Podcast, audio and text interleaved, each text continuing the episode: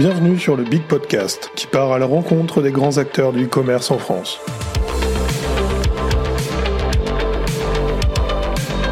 Des agences, des solutions technologiques et des e-commerçants vous partagent leurs retours d'expérience et leurs conseils pour optimiser votre e-commerce.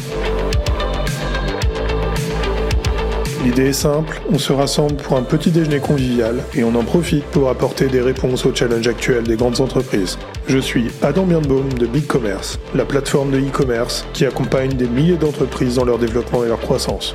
Excellente écoute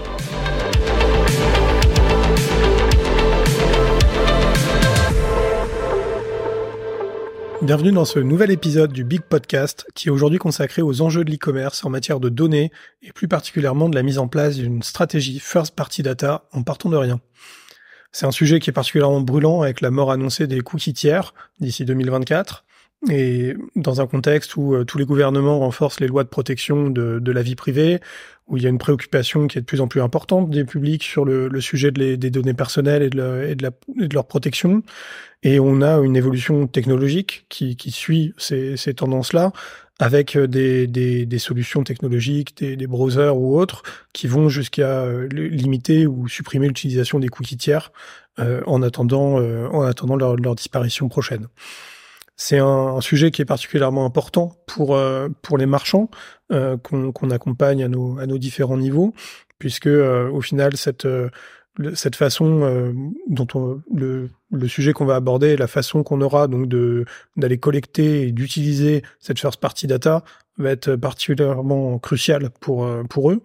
Et euh, je pense notamment à la façon qu'ils vont avoir d'exploiter cette first party data pour la mettre au service de leur croissance, euh, de, de, la croissance de leur e-commerce, et notamment, et on pourra en discuter du coup euh, plus plus en détail, euh, en matière d'amélioration et de personnalisation euh, de, de l'expérience qu'ils offrent à leurs utilisateurs.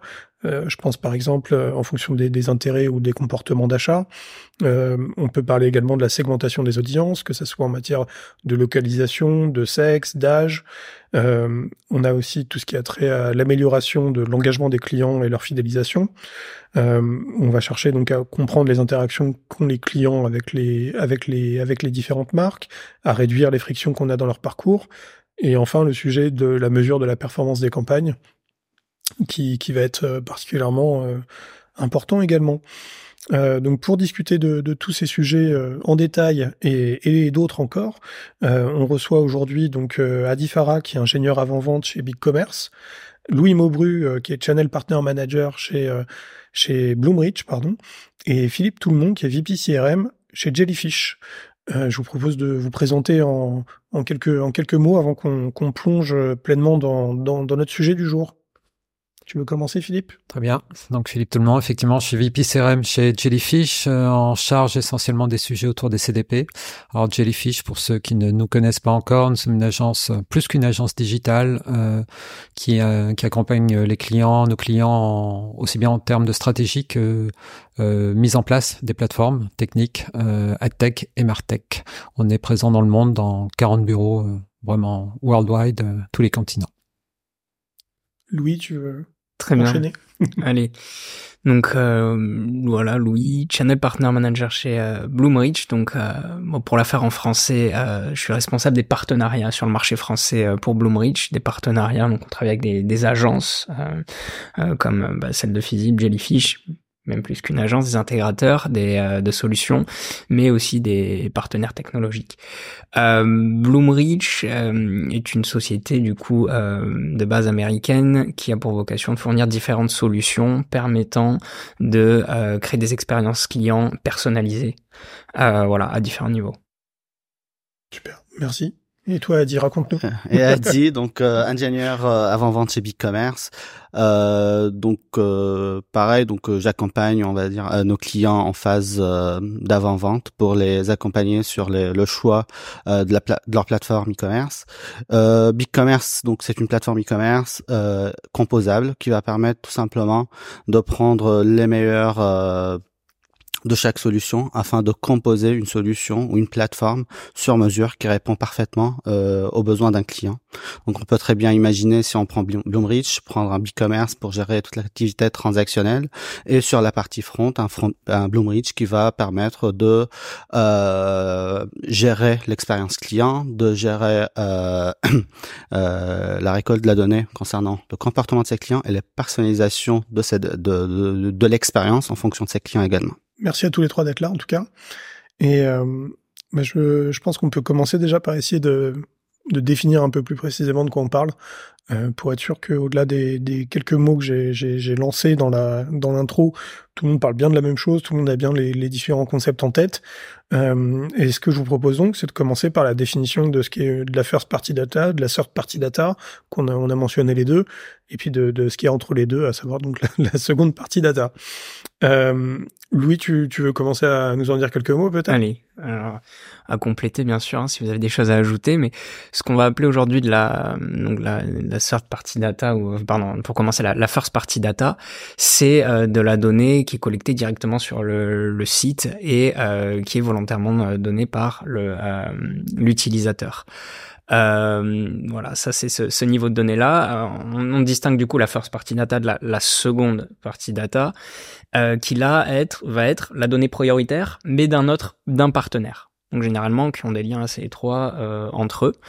Euh, et au-delà de ça, euh, ce qui est voilà le, sujet dont on entend parler aujourd'hui beaucoup, tout ce qui est les, les, cookies tiers, donc la third party data, qui là, il y a tout un marché de la donnée qui est organisé avec des, acteurs spécialisés dans la revente de données qui vont partager et revendre différentes données qui des, des sites, d'autres e-commerçants qui n'ont pas forcément de lien. Euh, en tout cas, d'où la, la, la, donnée vient euh, de manière voilà originale. Euh, et j'ajouterais même, voilà, avant de, de conclure là-dessus, qu'il y a un autre type de données aussi qui, euh, on commence à en parler de plus en plus, de la zéro party data. Euh, Peut-être qu'on aura l'occasion de le développer un peu plus. Euh, plus tard, euh, voilà, lors des discussions, mais la zéro party data, c'est de la, donnée que même l'utilisateur va lui-même vouloir euh, partager avec la marque, sans même que la marque ne, ne la, la, demande, euh, ce qui est la first party data. Voilà. Et tu peux nous donner un, un exemple de, de zéro partie data, par exemple? Bien sûr. Alors, l'exemple que j'ai en tête, par exemple, c'est euh, pour parler de manière concrète, en prenant l'exemple d'un, donc c'est un, un, des clients de, de Bloomreach, euh, pour ne pas le citer, c'est un spécialiste euh, des produits ou euh, de la petite enfance, mmh. et donc qui va principalement accompagner des, des jeunes mères ou euh, des jeunes parents ou des futures mamans et euh, cette expérience-là n'étant pas euh, voilà quelque chose dont on est habitué, hein, euh, donner donner la vie. Euh, souvent, les, les, jeunes mères ou les futures mères ont besoin d'accompagnement, ont besoin de conseils à différents stades. Je veux dire, c'est à chaque stade de, de grossesse ou euh, de, de, petite euh, enfance, les mères ont besoin de voilà d'être accompagnées. Et donc, sur des sites spécialisés, elles-mêmes vont peut-être chercher à donner des informations qui vont leur permettre de recevoir du contenu personnalisé, savoir à quel mois de grossesse on est pour voilà, peut-être tel produit c'est plus pertinent. Ah, vous allez bientôt accoucher. Euh, Avez-vous anticipé d'être prêt à ce niveau-là euh, pour ce qui va suivre par la suite? Ça, c'est un exemple de zéro party data où l'utilisateur va lui-même chercher à partager de la donnée dans une recherche de conseils. Euh, et c'est que là vient le, euh, ce dont on parlait avec Philippe avant, le, le concept d'échange de valeur, de je donne quelque chose pour avoir quelque chose en retour. D'accord. Je pourrais ajouter là-dessus? Parce que je pense qu'il y a des gens qui, qui peuvent trouver ça un peu confusant, euh, parce qu'on va pas toujours parler de zéro, zéro party data. C'est que la zéro party data, c'est un sous-ensemble de la first party data. La first party data, c'est ce que vous collectez vous-même sur vos clients. Et simplement la différence, là, on met le, le pour faire simple, la zéro party data, c'est l'information qui va vous être donnée via un formulaire, par exemple. Et le, la first party, le reste, ça va être ce qui, ce que vous allez constater. Donc, le comportemental, ce que les produits qui ont été vus, les produits qui ont été achetés, etc., etc. Tout à fait. Donc si on prend ça un peu dans le contexte d'un site e-commerce, on va regarder un client qui a euh, peut-être lors de la création de son compte, il a exprimé euh, explicitement une préférence pour une marque ou pour un type de produit. Ça, ça peut être la, la zéro partie, si je comprends bien. Après, pour la first party, ça peut être bah, on observe que ce client, pendant les dix derniers mois, il n'a acheté que de la marque X.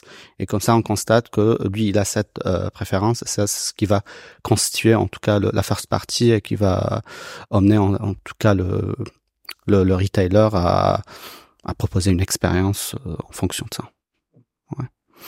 Euh, après, nous, vu qu'on a une plateforme euh, composable, l'idée c'est qu'on va beaucoup travailler aussi dans ce contexte de seconde partie, mhm. euh, où euh, bah, BigCommerce va être euh, maître de la donnée transactionnelle, donc les commandes, ce qui va rester du first party.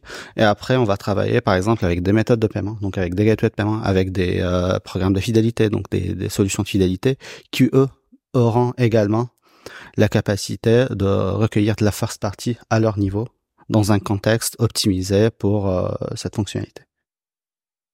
D'accord, donc là on est dans le, la partie euh, vraiment euh, lien de partenariat qu'il peut y avoir entre BigCommerce et d'autres plateformes qui se traduit en termes de data. Tout à fait, parce que là, on peut imaginer, dans, j'aimerais bien vous avis là-dessus, mais on peut imaginer deux, deux scénarios. Un où euh, bah, j'ai BigCommerce, j'ai un programme de fidélité, et donc toute la donnée collectée au niveau de ce programme de fidélité, bah, ça sera comme de la first party pour cette solution. Après, si on va la pousser vers BigCommerce, bah, ça va devenir de la seconde partie de, de, cette perspective. Et après, derrière, ce qu'on va pouvoir imaginer, c'est qu'il y a un deuxième scénario où c'est le retailer qui va pouvoir euh, agréger toutes ces first parties pour constituer lui-même sa propre base de données euh, qui peut lier par exemple un, comportement transactionnel e-commerce à un programme de fidélité, à une méthode de paiement ou euh, euh, une solution de personnalisation aussi.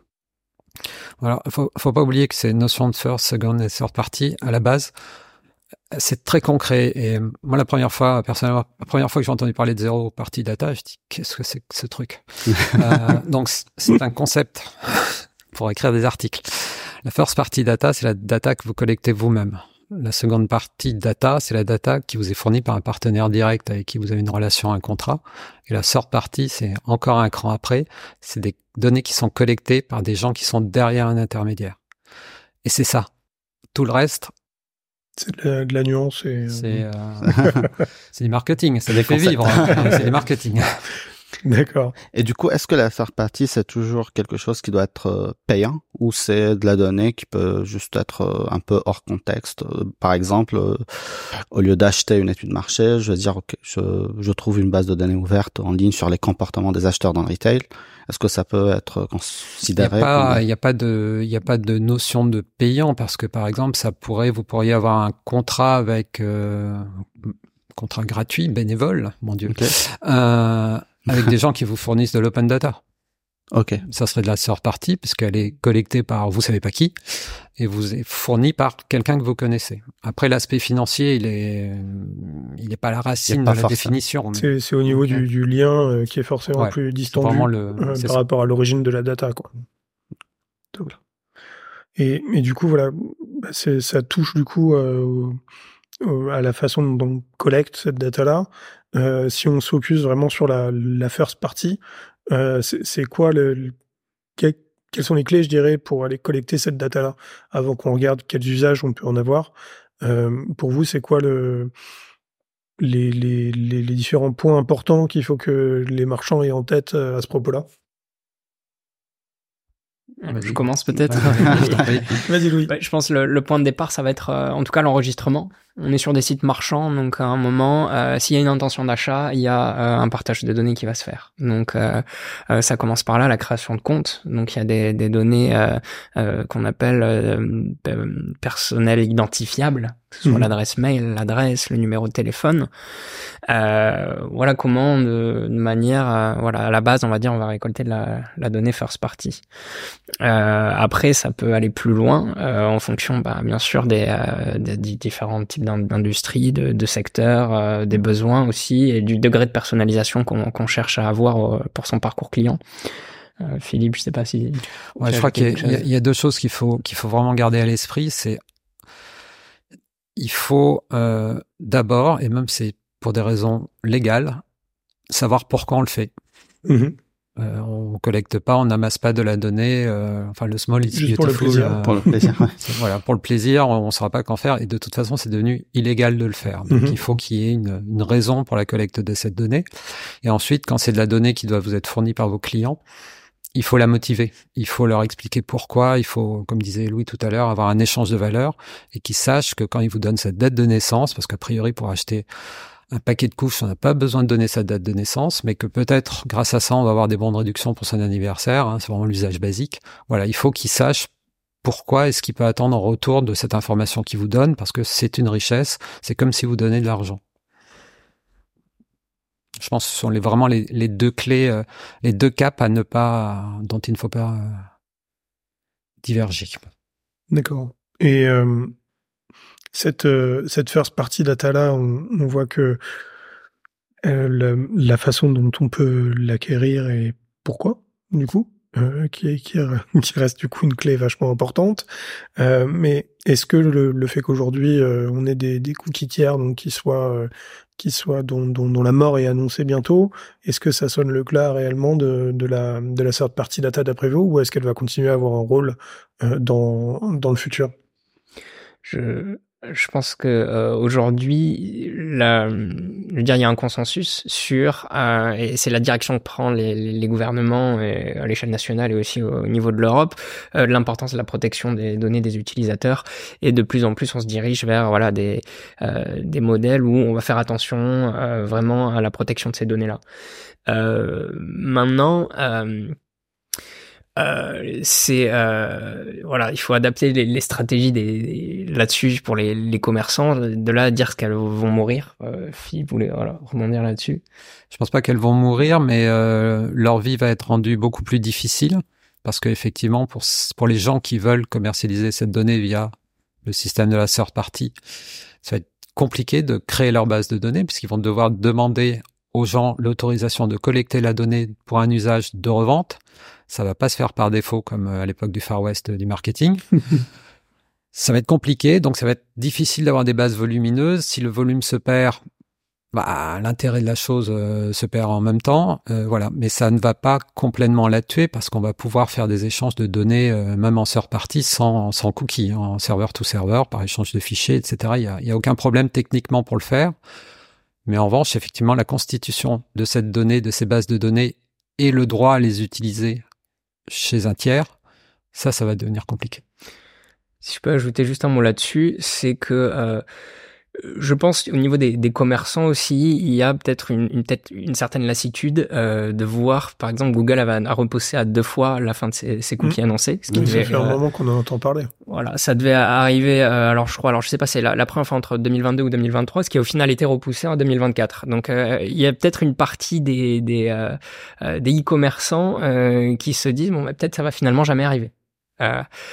maintenant voilà, c'est pourtant il y a une vraie volonté. Euh, Google a, euh, déployé déjà sa privacy sandbox là-dessus et euh, une étude qui est assez criante là-dessus. Il y a Adobe qui a euh, une étude très récente sur 2023 a montré, a interrogé plus de, de 1000 e-commerçants, dont en France je crois plus de 400 euh, 400 personnes dans le marketing ou le service client. Mhm. Et ce qu'il en est ressorti, c'est que aujourd'hui, déjà 79% des, des, euh, des e-commerçants euh, encore sont très dépendants de ces cookies tiers et 47% des, des retailers aujourd'hui n'ont pas mené d'action pour le moment pour anticiper cette, euh, ce changement. Donc est-ce que euh, aujourd'hui dans le milieu euh, beaucoup de gens n'y croient toujours pas? Je ne sais pas. En tout cas, c'est une réalité qui, qui est arrivée. On le voit, euh, les, les, actions comme Google et vers là où on se dirige, ça, ça, va arriver. Donc là, on est plutôt sur une position des commerçants qui attendent de voir. Tu sais ce que tu vois côté côté agence? Ouais, je crois, mais c'est comme quand il y a eu cette migration. C'est c'est pas le même sujet, mais c'est un petit mm. peu similaire entre UA au niveau Google Analytics, donc GA3 et GA4. Ouais bah, les gens n'y vont pas, ils attendent, euh, il faut les pousser, non mais c'est maintenant, euh, il faut y aller. ils ont tellement de priorités à gérer, tellement de, de budget euh, resserré, que tant que le coup près ne tombe pas, et même au-delà de GA3, on n'a qu'à parler du, du RGPD.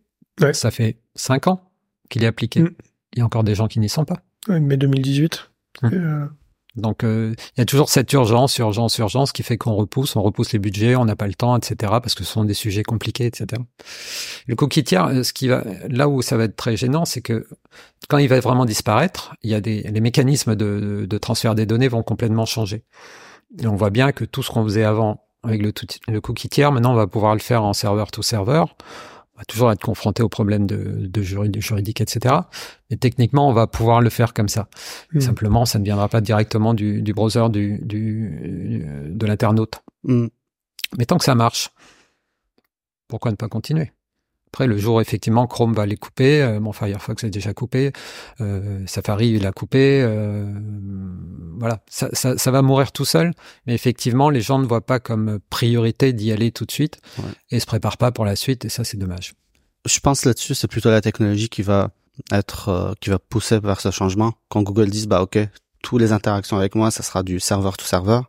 Euh, quand euh, toutes les solutions aujourd'hui d'agrégation des flux, de, de, retail média, etc. vont dire bah ok, pour qu'on échange, bah, je vais pas récupérer les informations via des cookies, je vais pas récupérer de l'information directement via la partie frontale du site, mais plutôt de la partie serveur.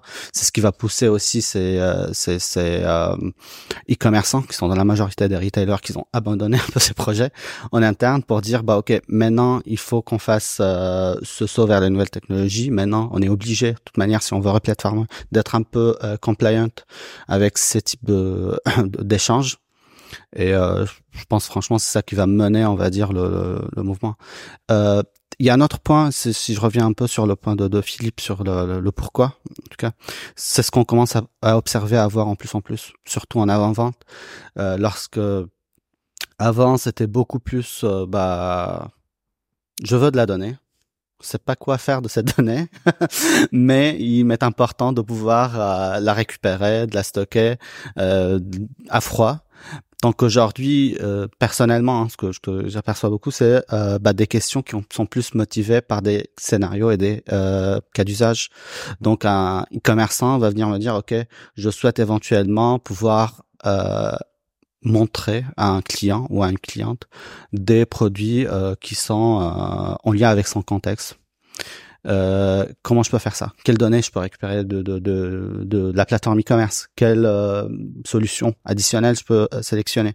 Et comme ça, on est en train de voir que aujourd'hui, bah, la first data, elle va pouvoir proposer des solutions qui peuvent exposer de la first data, euh, de la first party, pardon, d'une manière très simple, sans beaucoup d'efforts, va permettre aujourd'hui à répondre à la majorité des besoins, sans pouvoir aller sur des réseaux euh, de publicité qui sont plus constitués comme de la first party.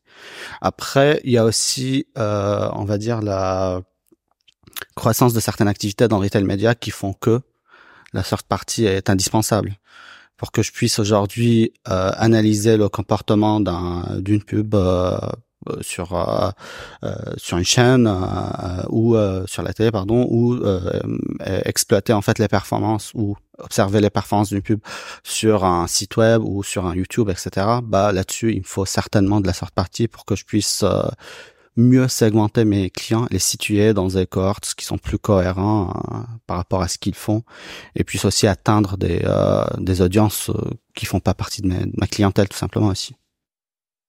Alors ça va être de la third, mais ça peut être de la seconde aussi, puisque maintenant, euh, typiquement, des acteurs comme Google ou Amazon mettent en place les, des plateformes genre Data Clean Room, qui vont permettre de, mettre euh, un endroit complètement sécurisé, euh, privatisé, encrypté, vraiment très respectueux de la loi, les données d'exposition publicitaire, les données de vente, chez le retailer pour permettre après de créer des audiences ou de, de faire une mesure, la mesure d'efficacité publicitaire où on va pouvoir euh, mélanger Google Ads, YouTube, la télé connectée, etc.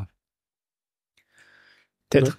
Ouais, un, dernier, un dernier point là, là-dessus, euh, notamment maintenant que cette inactive, enfin, inaction est établie plus ou moins de la part des, des retailers sur ce changement à venir, euh, je pense qu'il explique aussi grandement euh, ça, ça va être aussi une certaine méconnaissance euh, des, des, des, outils ou des plateformes qui vont leur permettre d'établir une nouvelle stratégie et de, de laisser derrière eux l'utilisation de ces cookies tiers. Mmh. C'est ce qu'il en ressort de, de l'étude qui a été menée par Adobe récemment. Et c'est aussi quelque chose que, que j'ai constaté de ma propre, propre expérience sur le terrain. Euh, donc bon, je pensais voilà, il y a, y tous des, sujets à couvrir, à traiter. C'est aussi du coup l'objet hein, de, ce podcast, de, discuter de sujets comme ça pour euh, aider et, euh, euh, voilà les, entreprises à, passer le pas et à, à s'équiper pour pour la suite, pour ce qui vient. Ouais.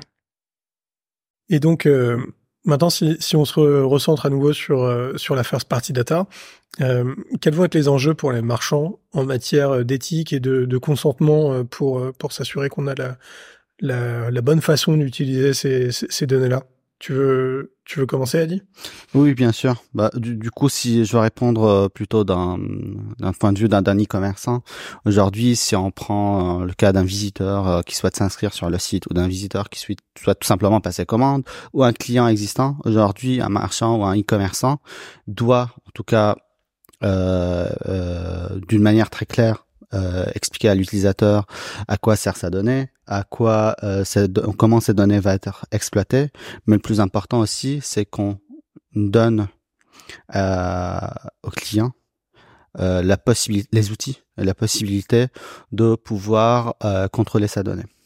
Contrôler sa donnée dans le sens où, premièrement, je vais pouvoir à n'importe quel moment demander, exercer le, droit, le, droit à l'oubli, donc demander à l'e-commerçant de supprimer un record, euh, pouvoir euh, exporter et récupérer tout l'historique euh, de mes données sur la plateforme, pouvoir demander l'anonymisation, donc Aujourd'hui, j'utilise un mail pour créer mon compte. Demain, j'ai le droit de demander que même si l'e-commerçant souhaite garder les, les, les, records, que je puisse à minima anonymiser cette donnée et que ce sera plus traçable.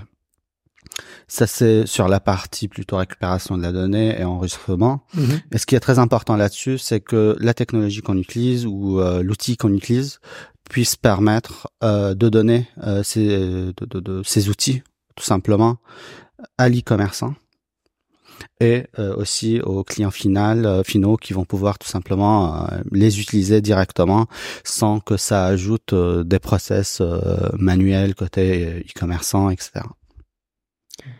Sur ces euh, soucis de, de consentement-là, aujourd'hui, il existe des, euh, des, solutions assez simples à mettre en place, notamment le, double euh, opt-in, mhm. qui permet, lors de la, un utilisateur va souscrire à une newsletter, tout simplement, d'une seconde fois, envoyer un, un, un nouvel email à cet utilisateur pour confirmer à nouveau sa volonté de, de souscrire. Voilà, c'est des méthodes assez simples, pas tellement complexes à mettre en place, qui permettent de s'assurer du, du, bon consentement, voilà, des, des utilisateurs. Exactement. Après, le conseil, c'est toujours d'utiliser des outils spécialisés dans la collecte du consentement, de la préférence, parce que c'est aussi des outils qui vont permettre à l'utilisateur de, à n'importe quel moment, de configurer, changement, changer ses préférences euh, en fonction de, de, ce qu'il souhaite faire. Ouais, d'autant plus que maintenant, euh, le, le, consentement, ça, c'est sur beaucoup de choses. C'est pas que sur les canaux de communication, mais c'est sur l'usage qui va être fait des, des données euh, qui sont collectées. Vous pouvez très bien euh, récupérer l'adresse postale d'un de vos clients parce que vous devez lui livrer un, paquet. C'est légitime. Ça vous donne pas le droit d'utiliser cette, euh, cette information pour, pour faire, par exemple, du ciblage géolocalisé. Ouais. Il faut cette, il faut cette autorisation maintenant du, de, de l'internaute ou du client pour, pour pouvoir utiliser ces données pour d'autres usages. Donc ça rend ça rend la collecte des, des consentements euh, complexe et effectivement euh, euh, on a besoin d'un outil maintenant qui, qui maîtrise ça. Et donc pour ça on est sur la notion de, de consentement, on l'a bien dit, mais aussi d'intérêt légitime dans certains cas? Absolument.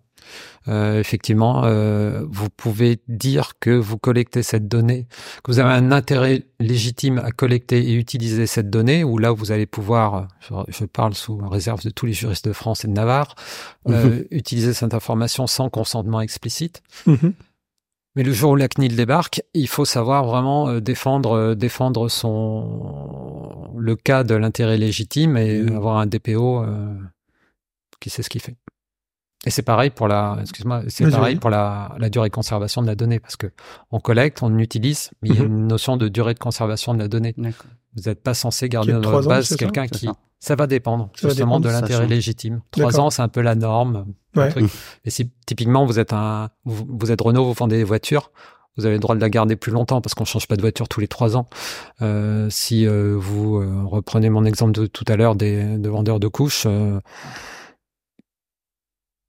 au bout d'un an, deux ans, trois ans euh, peut-être, mais certainement pas sept ou huit ans, sauf s'il revient pour un nouvel enfant et réactive sa, son, interaction avec vous. Un, sujet euh, qui, qui, me paraît important d'aborder aussi, c'est l'idée de dire qu'au final, donc on a cette euh, third party data qui est peut-être pas euh, mourante, qui va peut-être pas disparaître, mais qui en tout cas va être certainement assez mal en point. On va avoir du coup, d'un point de vue des commerçants, des, des budgets qui, qui sont aujourd'hui euh, assez largement engagés euh, à aller euh, acquérir de la third party data, qui aujourd'hui, qui demain vont donc se retrouver sans objet ou en tout cas avec un objet moindre.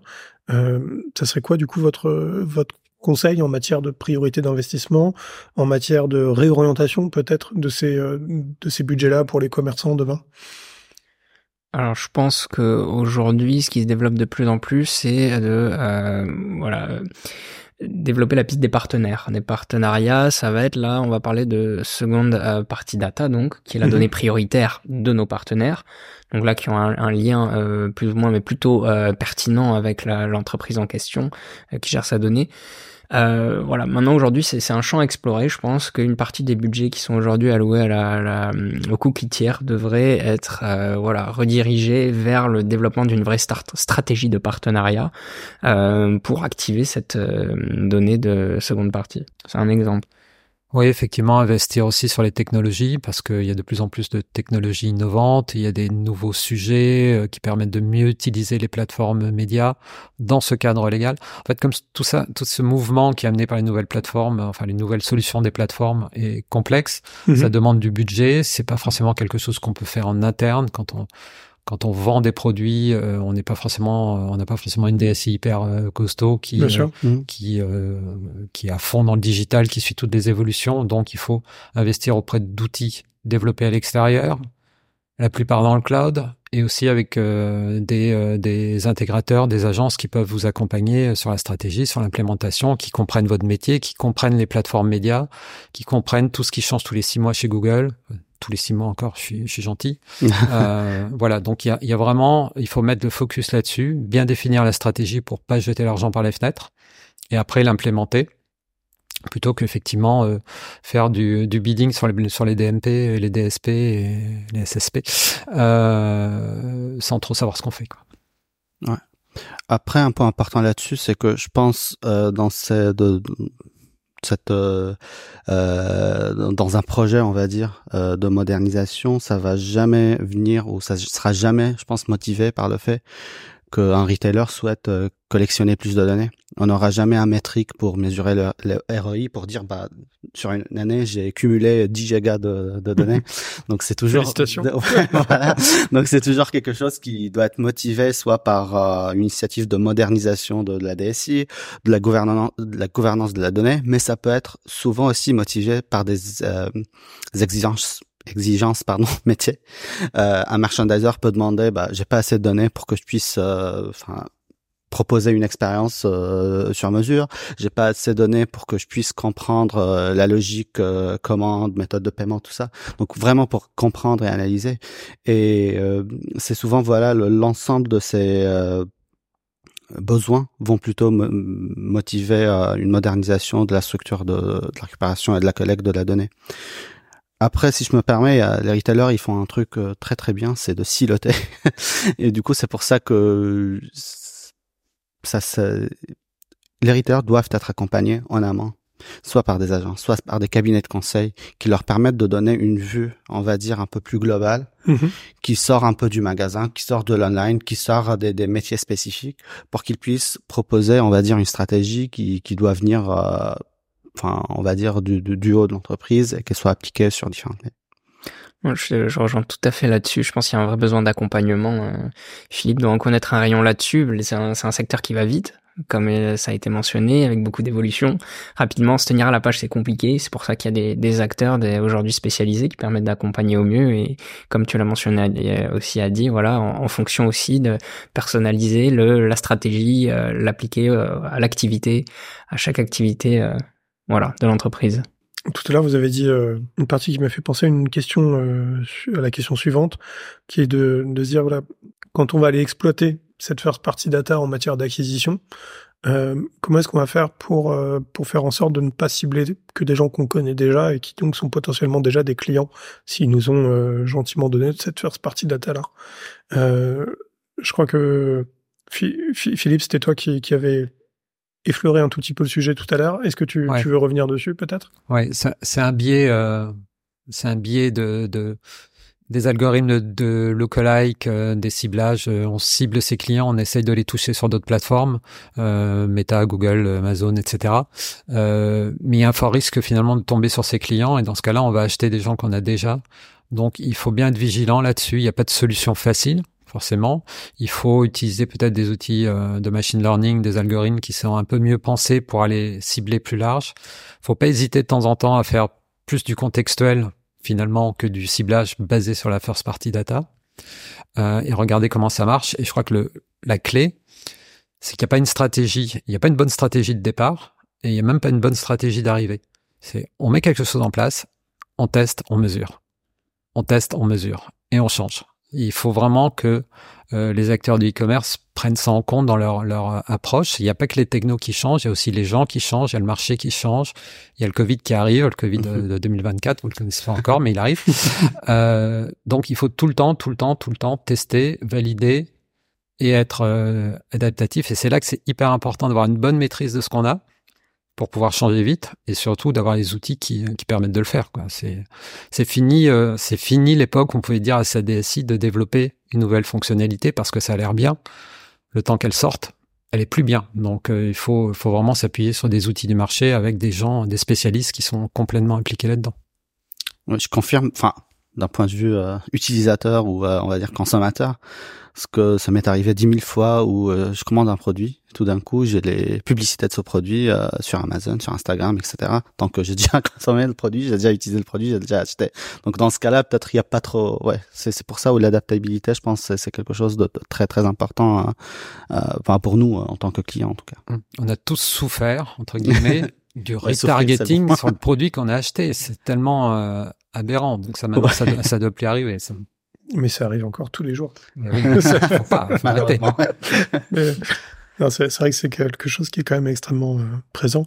Et euh, pour le coup, moi, en tant que marketeur, je le, c'est quelque chose que je chasse et combat un maximum, mais euh, sur lesquels on voit que si on n'a pas la vigilance nécessaire, il y a des, il y a des budgets monstrueux qui peuvent passer dans du, dans du retargeting qui est extrêmement cher et inefficace du coup. Complètement inefficace. Ouais. Vaut mieux faire du panier abandonné, c'est beaucoup beaucoup plus efficace. Ça c'est toujours les. on est autonome. C'est toujours les, les, meilleurs taux de transformation et pour le, ah, le ROI maximal. enfin, je, confirme. On a trois quatre clients qui euh, qui aujourd'hui payent leurs abonnements BigCommerce par exemple grâce aux, euh, aux chiffres d'affaires qu'ils récupèrent euh, à cause des paniers abandonnés. Aujourd'hui, si on met une bonne stratégie en, place, euh, il y a beaucoup, beaucoup d'argent à aller chercher sur ces mmh. paniers abandonnés. Surtout, surtout ce qu'on ce qu'on voit, c'est que si tout, tout mail, en tout cas, envoyé à un client, que ça soit concernant une commande, un panier, donc quelque chose qui a vraiment fait sur le site, c'est les mails qui ont les plus euh, les taux euh, les plus élevés, on va dire, en termes de, de clics, en termes de euh, de rebond sur le site. je, trouve que c'est un bon exemple parce qu'on mentionne souvent la first party data comme un moyen d'engager, donc fidéliser, de faire de la rétention de la base existante. Mais dans des cas comme celui-ci, c'est aussi la preuve qu'on peut utiliser cette donnée, de la donnée euh, notamment comportementale, lorsqu'un utilisateur est en, sur sa session euh, d'achat lors de son parcours client, mhm. pour utiliser cette donnée, si possible, avec les outils le permettent aujourd'hui en temps réel, pour l'activer par derrière et donc faire de l'acquisition avec cette first party data. Un exemple qui est, qui est facile à mettre en place avec Bloomreach, par exemple, c'est vous avez votre client qui est sur un produit, il euh, n'a pas la taille qu'il demande, comme c'est un client que vous connaissez, vous savez dans quelle taille on parle en fashion. Euh, il est sur le produit, il n'achète pas le produit parce que la taille n'est pas disponible. Hop, tout de suite vous lui proposez un produit similaire, disponible dans sa taille. Et ça, c'est possible de le faire en réel parce qu'on a collecté toute cette information sur les habitudes d'achat, sur ce qu'il est en train de faire. Et, euh, voilà. Et là aussi, vous allez avoir des, des ROI euh, excellents. Est-ce que du coup, ça veut dire qu'on peut avoir euh, des, meilleures gestions des stocks et des réassorts avec cette first party data du coup? Je pense, enfin, on parle beaucoup côté client, mais on oublie souvent cette partie opérationnelle chez un e-commerçant ou un retailer, parce que je pense la planification et l'ajustement des assortiments, même si c'est moins tendance, mais c'est ça, c'est toujours, euh, ça fait partie toujours de l'actualité d'un retailer, de, de, de ses travaux au quotidien. Et aujourd'hui, pouvoir donc euh, en ligne, en tout cas, sans déployer des d'outils additionnels, etc., puisse qu'on puisse regarder d'une manière très simple, récupérer l'information sur nos clients, sur nos, visiteurs, quels produits ils consultent le plus, quelles sont les, variations de produits les plus demandés, les moins demandés, euh, quels euh, produits, enfin, si euh, sont sont ajoutés au panier, abandonnés, mmh quels produits. Donc tout ça va permettre à donner aux opérations une meilleure idée euh, sur la gestion de leur stock. Donc, quels sont les SKU les plus demandés, les moins demandés? Comme ça, je vais pouvoir planifier ma demande et ma saison prochaine en fonction de ça.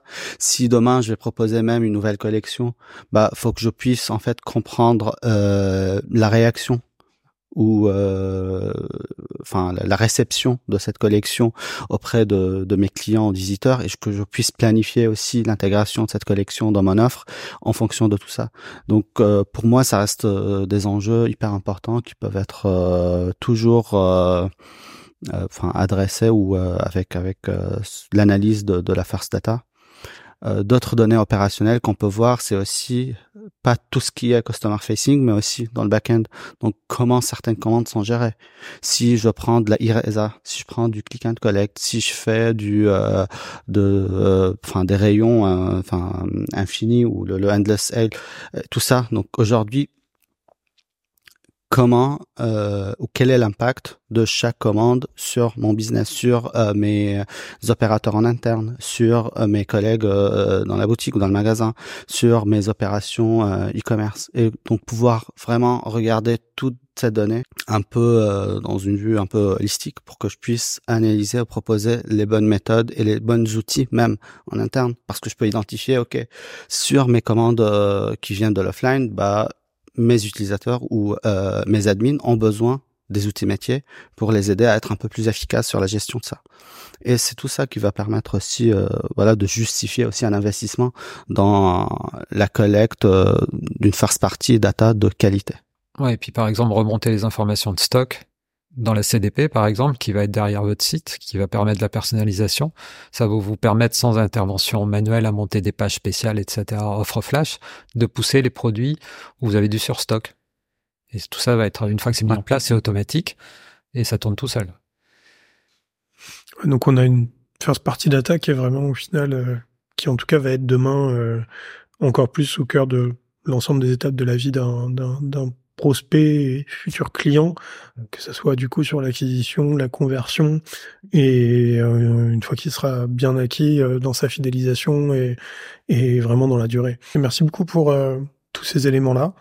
C'était vraiment intéressant comme sujet de d'explorer toute le, tout, toutes ces facettes de, de, de cette donnée-là. Est-ce qu'il y a d'autres d'autres éléments peut-être sur lesquels vous avez envie de, de, revenir, des illustrations que vous avez envie de donner, de cas de cas intéressants euh, euh, que vous avez envie de, de, de, mentionner pour, euh, pour en dire plus encore? Peut-être un mot. Je pense que oui, aujourd'hui, c'est au, retailer aussi d'être voilà d'être créatif. Mm. on, on, va, on, va, de plus en plus vers un modèle où va on va avoir besoin d'être créatif. La donnée va être moins facilement accessible, mhm. euh, notamment voilà avec la euh, le déclin de ces euh, cookies tiers. Euh, maintenant voilà, c'est à eux de aux équipes marketing de s'adapter, vraiment maintenant de proposer des, des, solutions en fonction de leur industrie. Un exemple qui peut être assez parlant là-dessus, euh, si on prend le, le, le, secteur de la mode, des, des bijoux par exemple. Mhm.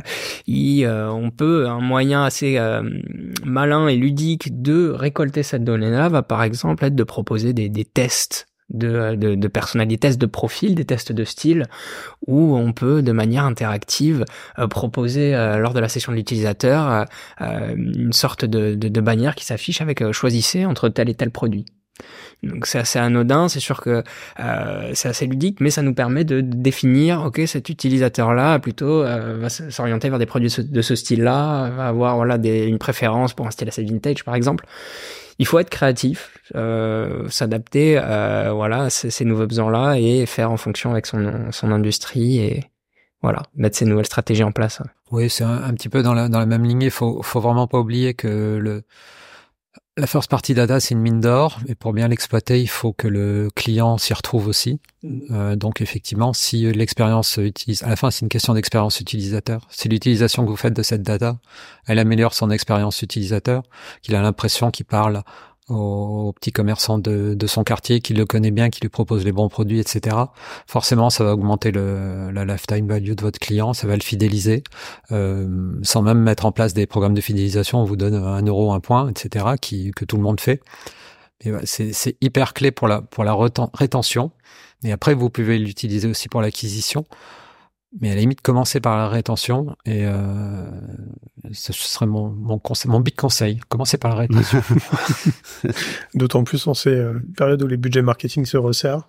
Exactement. Ça coûtera moins C'est là qu'on va aller chercher plus de, plus de valeur. Et de mon côté, bah, plutôt un angle un peu différent, Mm. c'est plutôt un petit conseil, c'est, ou un big conseil d'ailleurs. Vas-y. c'est d'impliquer les équipes dans les choix technologiques parce que aujourd'hui, quand on parle d'une décision, admettons qu'une DSI fait la décision d'adopter une technologie, cette DSI n'aura pas forcément l'utilisation, le retour euh, sur l'utilisation quotidienne d'un, outil. C'est pour ça qu'il faut que les équipes marketing aient la possibilité de choisir leur outil, euh, que les équipes euh, opérationnelles aient la possibilité de choisir ces outils et ainsi de suite. Parce que en confrontant ces équipes ces outils, ils vont pouvoir choisir le meilleur outil qui correspond à leurs euh, besoins.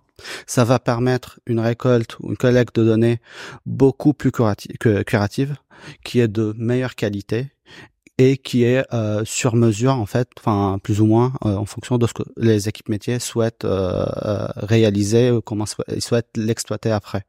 Et le fait que euh, toutes ces équipes vont pouvoir chacun de son point de vue, de son côté, récupérer toutes ces données et la valider d'un point de vue mé- métier, ça va faire un peu un effet euh, opposé à ce qu'on voyait souvent, c'est que la donnée est collectée puis diffusée. Dans ce cas-là, on va collecter la donnée dans des euh, solutions spécialisées par des équipes spécialisées et puis la pousser vers une base de données dans une entreprise qui regroupe toutes ces données et permet une exploitation euh, à travers tous les euh, départements ou les équipes d'un, e-commerçant ou un retailer. On touche du doigt aussi l'importance de la composabilité, j'imagine? Tout à fait. Si, si j'ai un truc euh, dans l'e-commerce, c'est, c'est ma mission de, de, de, de montrer l'intérêt de la, de la composabilité aujourd'hui pour que l'entreprise puisse maintenir son agilité, euh, sa flexibilité, mais le plus important, son, de contrôler tout aspect de, qui compte pour eux en tout cas, euh, de, de, de- des métiers euh, au sein de cette entreprise aussi. Bah, Merci beaucoup d'avoir été avec moi sur, euh, sur ce sujet. C'était super de vous avoir Merci là. à toi de nous avoir Merci à Merci beaucoup. C'est génial. Et puis à, à très bientôt. Merci de nous avoir écoutés. Si cet épisode vous a plu, n'oubliez pas de vous abonner et de laisser 5 étoiles au podcast. On se retrouve le mois prochain pour un nouvel épisode.